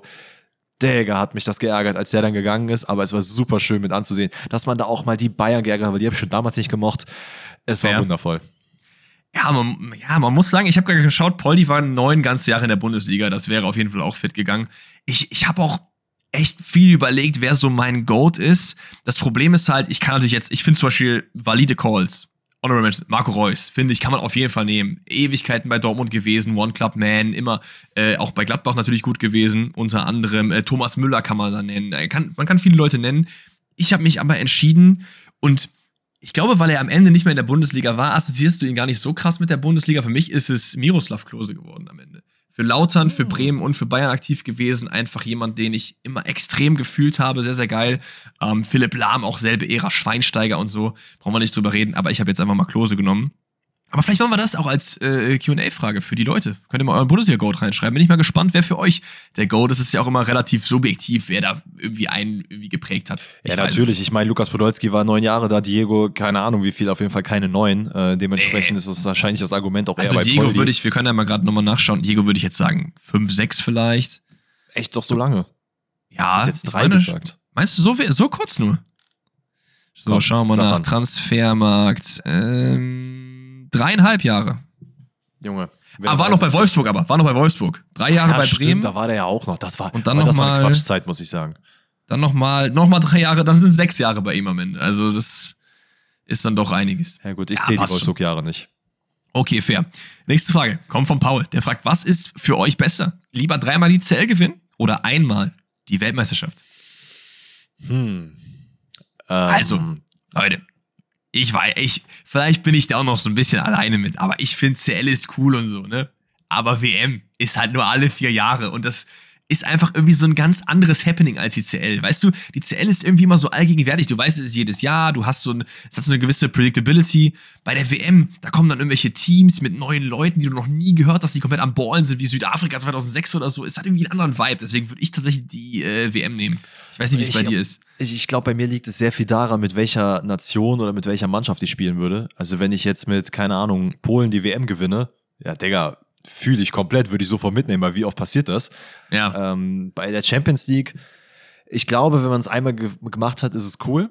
Aber wenn du Weltmeister geworden bist, dann ist das, das ist noch ein Ticken geiler. Jetzt imagine, du hättest damals äh, Sommermärchen und so, du hättest einfach WM-Titel geholt. Boah, ja, was wäre das für ein Film gewesen? Das wären kranke Zeiten. Äh, ich glaube, ich gehe auch mit dem WM-Titel. Ich habe kurz überlegt, aber ich glaube, der WM-Titel wäre dann doch nochmal so ein Ticken geiler, weil, das muss man auch sagen, in der Champions League kannst du immer mal wieder reinrutschen. Also so ein Marco Arnautovic ist mit Inter Mailand Champions League-Sieger geworden. Ähm, der hat How? gefühlt keine Sekunde How? gespielt. Und bei einer WM, selbst wenn du da keine Sekunde spielst, du weißt, du bist halt in einem sehr, sehr kleinen, äh, in einer sehr, sehr kleinen Auswahl. Du kannst irgendwie helfen, du bist irgendwie Teil von dem Ganzen. Und am Ende hast du dann dich in diesen vier Jahren oder vorher in diesen vier Jahren bewiesen, bist jetzt in der Nationalmannschaft und jetzt gib ihm, jetzt holst du den Pokal. Das ist schon geil. Ich muss sagen, ich finde es doch irgendwie einen unstetigeren Titel, in dem Sinne, dass halt die Mannschaften einfach viel mehr zusammengewürfelt sind. Da kommen einfach irgendwelche Leute mhm. von ganz, ganz vielen verschiedenen Vereinen so und das finde ich einfach irgendwie geiler. Also nicht, dass jetzt der geile Wettbewerb per se ist, aber ich glaube als Titel irgendwie ein bisschen prestigeträchtiger. Nächste Frage. Hashtag Ron Robert Zieler.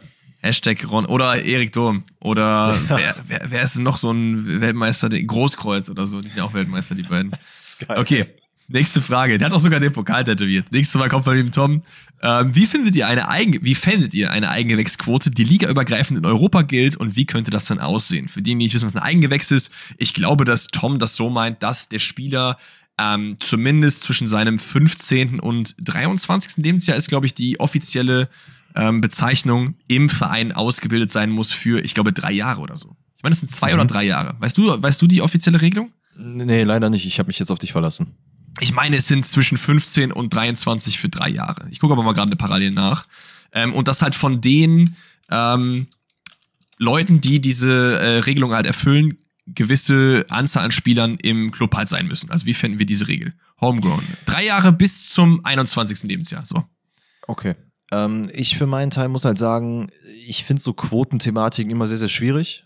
Ähm, ich finde halt, es ist, also in einer absoluten Traumwelt kannst du halt Person A und Person B nehmen und nimmst das, was halt wirklich, oder die Person, die halt besser ist. Mhm. Ähm, dementsprechend, boah, ich, ich, ich finde es sehr, sehr schwierig zu beurteilen. Also ich lasse mich da gerne von dir verargumentieren. Vielleicht hast du etwas, womit du mich überzeugst und ich mir da eine Meinung draus bilden kann. Naja, also der Kern, warum man so etwas einführen wollen würde, ist, damit man das Land, das eigene Land fußballerisch halt eben stärkt. In der Premier League gibt es so eine Regel. Das heißt, ein Club, der in der Premier League oder ich glaube runter bis zur vierten, fünften Liga gemeldet ist, darf nur 17 Spieler im Kader haben, die diese Regel nicht haben. Das heißt, wenn du einen Kader von, weiß ich nicht, 30 Mann hast, müssen 13 davon homegrown Leute sein.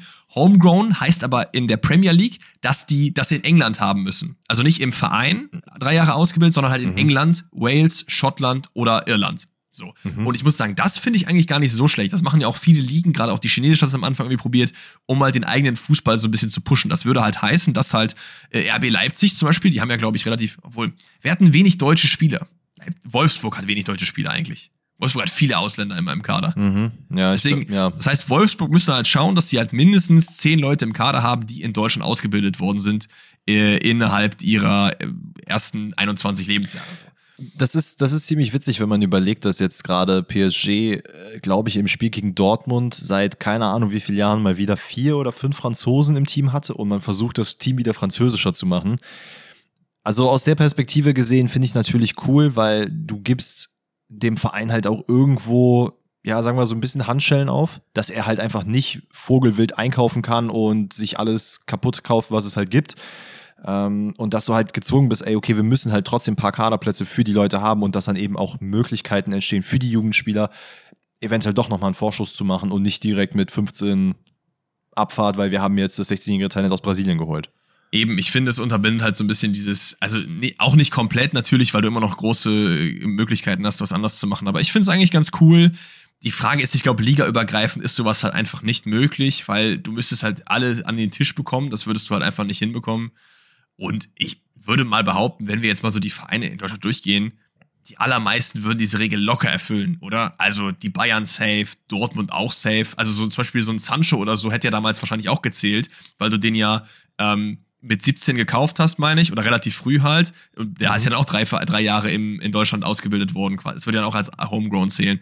Deswegen, ja. also ich glaube, das wäre schon easy erfüllbar. Aber ich fände es eigentlich ganz cool, um jetzt die Frage nochmal äh, hingehend zu beantworten. Nächste Frage. Und von No Name, der fragt, was macht ihr eigentlich mit den ganzen Videos? Schneidet ihr die selber oder habt ihr ein Team, was das übernimmt? Das Team steht vor euch, Leute. Ich mach das Ganze. Jetzt kann ich endlich auch mal sagen, mir die Lorbeeren hier einheimsen. Nee, wir haben kein Team zwecks Geld, ganz ehrlich. Also, wenn wir jetzt irgendwen bezahlen würden, der jetzt hier äh, Audio Engineering und was, diese ganzen anderen Sachen, äh, Videoschneiden und so, weiß ich nicht, das teilen wir halt untereinander auf. Wir haben dann ein ganz gutes äh, äh, Verhältnis. Natürlich muss man auch ganz klar sagen, dass ich das ja als Hauptberuf mache und Danny das halt nebenberuflich so ein bisschen. Deswegen ist das auch ein, die Balance ein bisschen anders noch. Aber wir machen das eigentlich alles selber. Und äh, ich glaube, dass die Frage kam auch so ein bisschen daher, weil ich auch öfter mal, ich weiß nicht, wie es bei dir ist, Zuschriften bekommen habe, ey, ich würde gern für euch cutten, ich würde gern das und das mhm. machen. Falls wir irgendwann mal Leute brauchen, würden wir natürlich eine Stellenausschreibung machen. Ne? Dann würden wir irgendwie eine Insta-Story machen, was ich sagen, ey, wir haben hier Budget XY, wir wollen irgendwie einstellen. Dann bekommt ihr das natürlich mit. Aber aktuell ist da einfach kein Bedarf zwecks Kapazität. Also es läuft hier alles ganz gut. Deswegen, das machen wir alles noch selber. So, wir haben gerade eben über Sancho geredet. Da nimmt Junior Sue äh, Bezug drauf. Nämlich, die Frage heißt, meint ihr Sancho wird jemals nochmal für Manchester United auslaufen? Danny, Film ab. Ja, es ist äh, einiges passiert, ne? Also nachdem ja. es diese Geschichte, ich glaube es war letzten Sommer war, dass äh, Sancho, ich weiß nicht, ob es direkt Depressionen waren, aber es halt zumindest sehr viel mentale Probleme hatte, äh, hat er anfangs da nicht mitgespielt. Dann, oder war es diesen Sommer? Ich weiß es jetzt gar nicht mehr.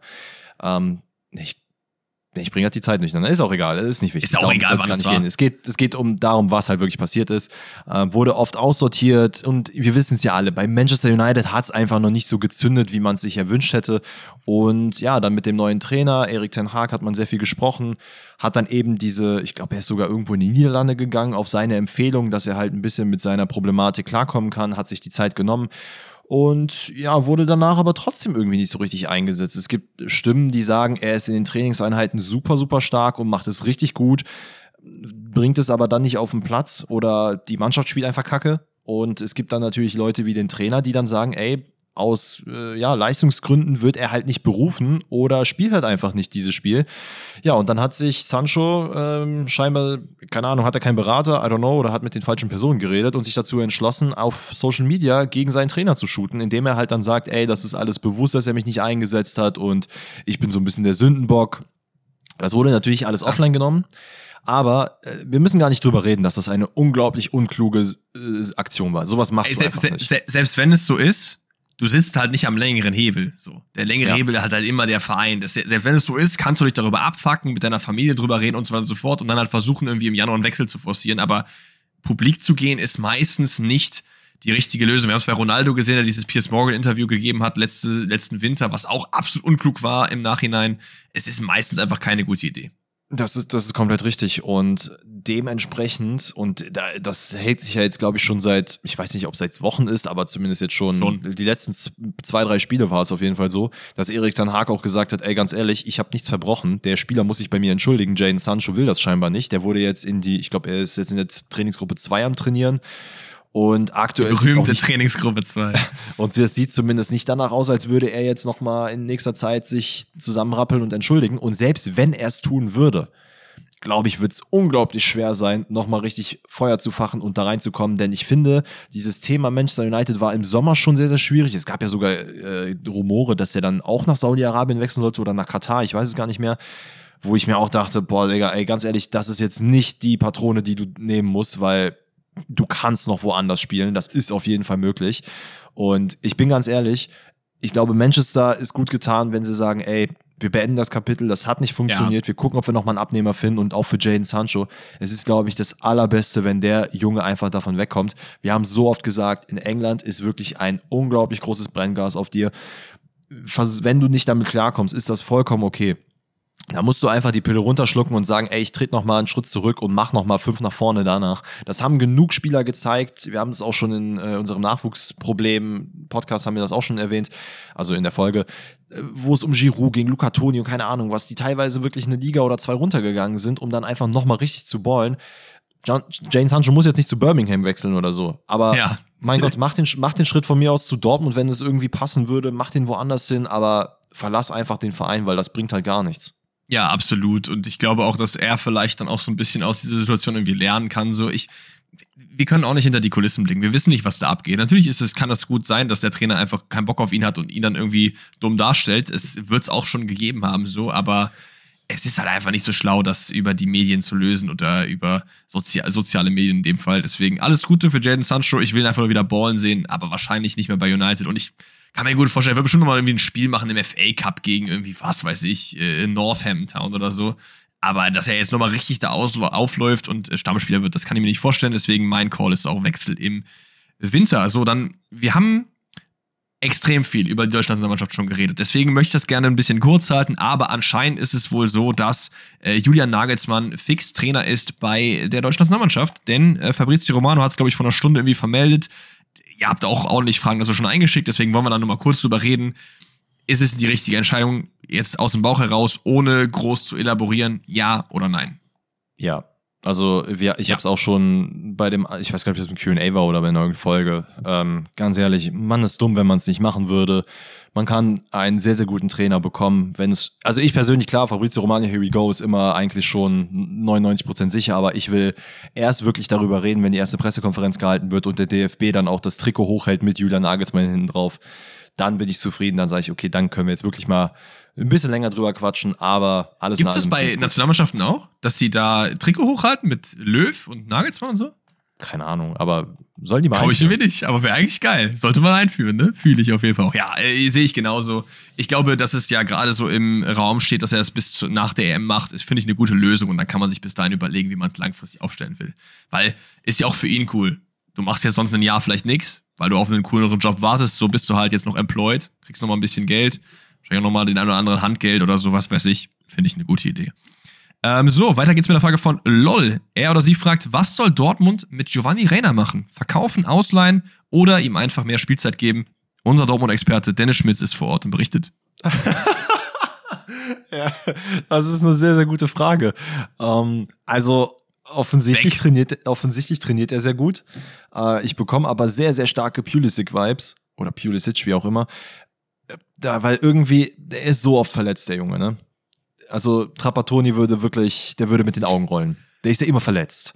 So, da kann er nichts. Was erlaube Gio? Immer Was verletzt. erlaube Gio? Das das wäre übrigens auch prädestiniert für eine sehr gute, äh, für einen sehr guten Folgentitel. Aber ich würde mir halt wünschen, dass er mehr Spielzeit bekommt, weil äh, in der letzten Saison ist er jedes Mal eingewechselt worden und hat einfach getroffen. Und ganz ehrlich, äh, no front gegen Karim Adeyemi, aber der Bruder spielt halt einfach gerade nicht gut. Versuch's halt mit Gio. I don't care. Probier's halt einfach. Ja, aber findest du nicht, dass jetzt irgendwie das oft genug mit ihm probiert wurde und dass er sich irgendwie einen Verein verdient hat, wo er so derjenige ist, um den sich vieles dreht. Weil ich habe so das Gefühl, bei Dortmund ist er immer, immer noch dieser, wie auch Brun Larsen zum Beispiel. Das ist eigentlich ein ganz Mhm. guter Vergleich, so dieser, der ist krass, der kann auch noch krasser werden, aber hm, ich glaube, ich pack die lieber mal auf die Bank. Und das ist einfach, Ja, das sag tut ich mal. halt nicht gut. Das ist ja genau das gleiche, was bei Pulisic auch war. Der hat super Spiele gemacht, aber immer wieder irgendwie dann auf die Bank, zurück, Bank zurückgegangen, meine Güte.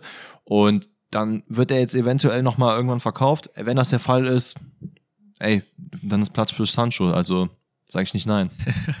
Sehr gut, sehr gut. So, wir sind jetzt wie gesagt schon sehr, sehr lange drin, deswegen nehmen wir jetzt noch eine Frage zum Abschluss. Die, die es nicht reingeschafft haben, keine Sorge, Leute. Ihr werdet noch genug Möglichkeiten bekommen, wieder Fragen einzusenden. Spätestens nächste Woche Donnerstag. Aber letzte Frage kommt von Noah und Noah fragt, ihr bekommt einen Trikot-Joker von den folgenden Vereinen. Trikot-Joker heißt, wir können uns ein Trikot for free gönnen mit einem Flock hinten drauf. Von welchem Spieler holt ihr euch dann ein Trikot? Und hat uns eine Liste von Vereinen geschickt. Wir starten rein mit Union Berlin. Dein Union-Trikot von wem? Hm, mit wem gehe ich? Mit wem gehe ich? Ich glaube, ich muss mit äh, Kevin Behrens gehen. Ja, also ganz ehrlich, es gibt viele geile Spieler. Robin Gosens, ich liebe Robin Gosens, obwohl, hm, Gosens, ja. Ey, ich sag dir, wie es ist. Wenn ich ein Behrens-Trikot trage, dann fühle ich mich auch einfach, als würde ich 40 mal hübscher aussehen und einfach doppelt so breit. Okay, pass auf, du nimmst, du nimmst Behrens, dann nehme ich Gosens, dann wenn wir dann Händchen halten, in Richtung alte Försterei gehen, dann sind wir ein bisschen individueller, okay? Das ist doch fair. Okay. Passt doch. Weiter geht's mit dem FC Bayern München. Na, da schlag du mal vor. Wen, wen würdest du nehmen? Davies oder Musiala, glaube ich. Der Licht auch sehr cool. Ähm, ich finde auch Kim jetzt geil als Neuzugang. Auch einfach Minjay hinten drauf einfach geil ist. Wie du Das auch ist meintest, sehr, mit noch so äh, äh, hier Dings äh, koreanischer Schrift oder so. Ah, ich ich glaube, ich würde Davies, glaube ich, nehmen. Ja. Ja, ich habe bei mir, äh, ich finde Matistel sehr geil. Da fehlt Ja, mir aber noch stimmt. ein bisschen, dass ich wirklich äh, Fan-Fan werde. Ich finde Gnabry sehr cool. Aber das Trikot ist für mich Oh, ja, so ein, Gnabry. Weißt du, was das Ding ist? Bei mir wirkt das Trikot von Gnabry so ein bisschen overused. Das, das habe ich schon zu oft gesehen und zu lange. Und Mhm. ich finde einfach Davies noch einen Ticken geiler und Linksverteidigerposition, ne? Ihr wisst, da habe ich ein bisschen Schwäche. Ich gehe auch mit Davies. Wundervoll. Äh, Barcelona ist der nächste. Da muss ich ehrlich sagen, war ich sehr hart am Überlegen, muss aber sagen, ich fände schon so ein, war so ein Joao Felix mit einer 14 hinten drauf, ein Barcelona-Trikot mit einer 14, ich hab's vorhin gesagt, mit so einem Henri. Hm, Das ist schon geil, aber bei der Bar- Bruder ist halt nur geliehen, das fuckt mich halt ab. Boah, Bei Barcelona, ich habe ich hab jetzt, ich habe mich nicht darauf vorbereitet. Ich habe gerade gar keinen. Also ich finde die alle nicht so geil irgendwie. Kannst Lewandowski nehmen. Ja, wahrscheinlich. Bei dem hätte ich mich mal ein Bayern-Trikot geholt, wenn es mir geschenkt hätte. oh, nein, ehrlich. ich weiß, Frankie de Jong.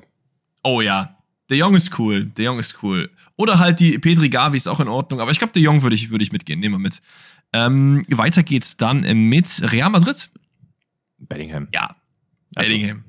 Ja. Junge, ich diese, auch. ich, bin, ich bin sogar wirklich kurz davor, mir das zu kaufen, aber irgendwie, äh, Nee, nee, ist zu teuer. Ist zu teuer. da, da, das ist Aber der Punkt. würde, ich- würde ich auch machen, auf jeden Fall. Ähm, Arsenal. Das hatte ich ja auch vorhin gesagt. Ich glaube, ich würde mir ein Oedegaard-Trikot holen.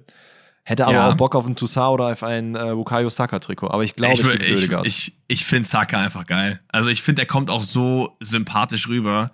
Ich glaube, ich würde Saka gehen. Bei mir ist halt Ähm, Oedegaard dieser Junge mit einer 8 hinten drauf. Der hat doch die 8, glaube ich. Ich glaube ja. Und äh, Kapitän von acht? Arsenal, der hat die 8, meine ich. Okay, das gucke ich jetzt mal gerade nach. Nicht, dass du hier Mist laberst. Ja, wenn er nicht die 8 hat, dann nehme ich ihn nicht. Okay, warte. Oedegaard hat die 8. Ja, siehst du mal. Also können wir das Trikot kaufen. Ich finde den Typen einfach voll geil. Also der ist nach dieser ganzen Geschichte mit Real Madrid und da hat es nicht funktioniert und da hat es nicht funktioniert. Jetzt ist einfach der Captain von Arsenal. Äh, gib ihm. Nehme ich sofort mit. Ich sehe gerade, der hatte ja jede Nummer schon. Wirklich jede. Das ist ja geisteskrank. Hatte der auch die 10, 20? 10, 41, 7, äh, 27, 11, 9, 10, 17, 18, 11, 8. Junge, hat ja alles. Wird, Äh, wird Zeit, dass er zu Dortmund kommt und die 20 nimmt. Also er Saab einfach mal die einfach eine andere Zahl. 67. Wer nimmt denn die 67? Was ist das für eine Nummer? Egal. Ähm, wir haben noch zwei Top-Clubs ähm, für ein Trikot-Rolling. Stuttgart ist der nächste. Also da, ganz ehrlich, wenn ihr jetzt nicht alle Führig geschrien habt, Ja, so dann also- weiß ich auch nicht. Wie kann man nicht den Mann der Bundesliga nehmen? Christopher. Der ist ja nicht Christopher. Chris Führig. Ich nehme Chris Ja. Führig. Safe. Ähm, und Gladbach ist der letzte Verein. Ja. Jordan? Also ich habe im- ich hab in meinem Trikot-Ranking gesagt, dass ich ähm, wahrscheinlich Weigel nehmen würde, aber boah, weiß ich auch nicht, ey. Ich bin jetzt ehrlicherweise nicht wirklich Fan von irgendeinem Spieler bei Gladbach, wo ich sagen würde, boah, da Trikot, safe.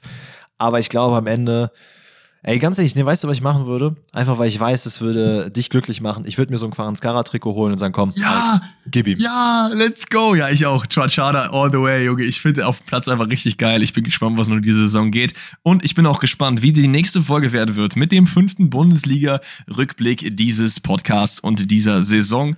Am Montag, da sehen wir euch oder hören euch viel mehr oder ihr hört uns, so rum macht es eigentlich viel mehr Sinn. Hoffentlich wieder. Ich hoffe, euch hat diese etwas längere Q&A slash Champions League Episode genauso gefallen wie mir. Ich bin zurück aus dem Urlaub und es war das Beste, was ich als allererstes machen konnte, nämlich einen Podcast aufnehmen mit dem schönsten Mann der Welt. Nicht nur Deutschlands, du hast richtig gehört, der Welt. Du bist jetzt aufgestiegen.